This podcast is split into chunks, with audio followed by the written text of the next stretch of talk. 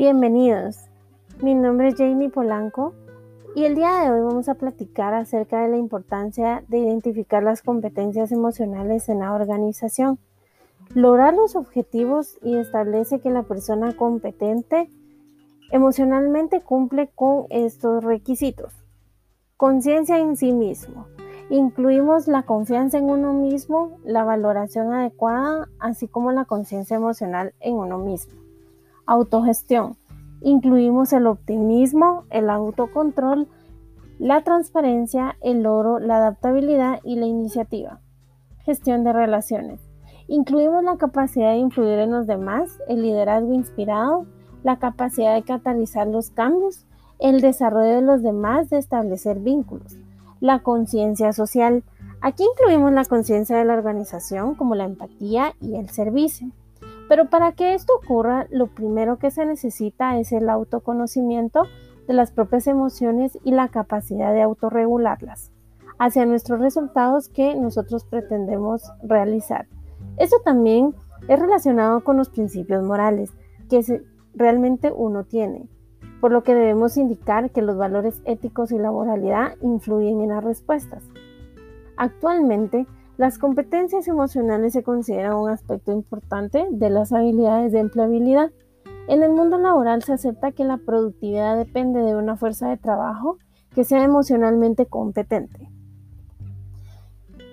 Las cinco competencias emocionales claves que se deben aplicar para superar el momento de transformación actual ha identificado que las competencias emocionales resultan la clave para gestionar tiempos de fuertes cambios, como el actual y que las empresas deberían de tener en cuenta.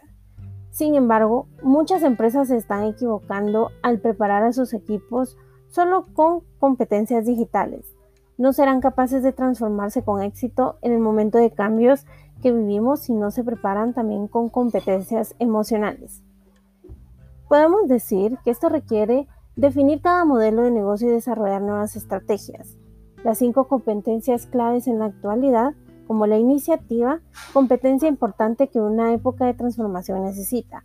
Tiene que ver con la capacidad de emprendimiento de las personas y socialmente está muy poco desarrollada. La flexibilidad, estabilidad, nos hace cambiar cuando es preciso y es extremo contrario de la rigidez.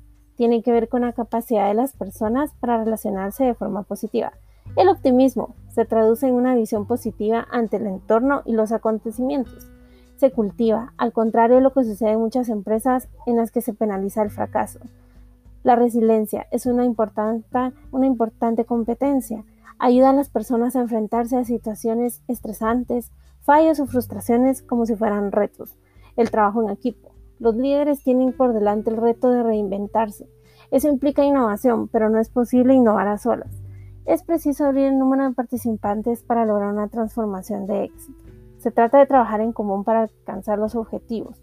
Las empresas están centrando en instruir a sus equipos en las herramientas y los conocimientos digitales.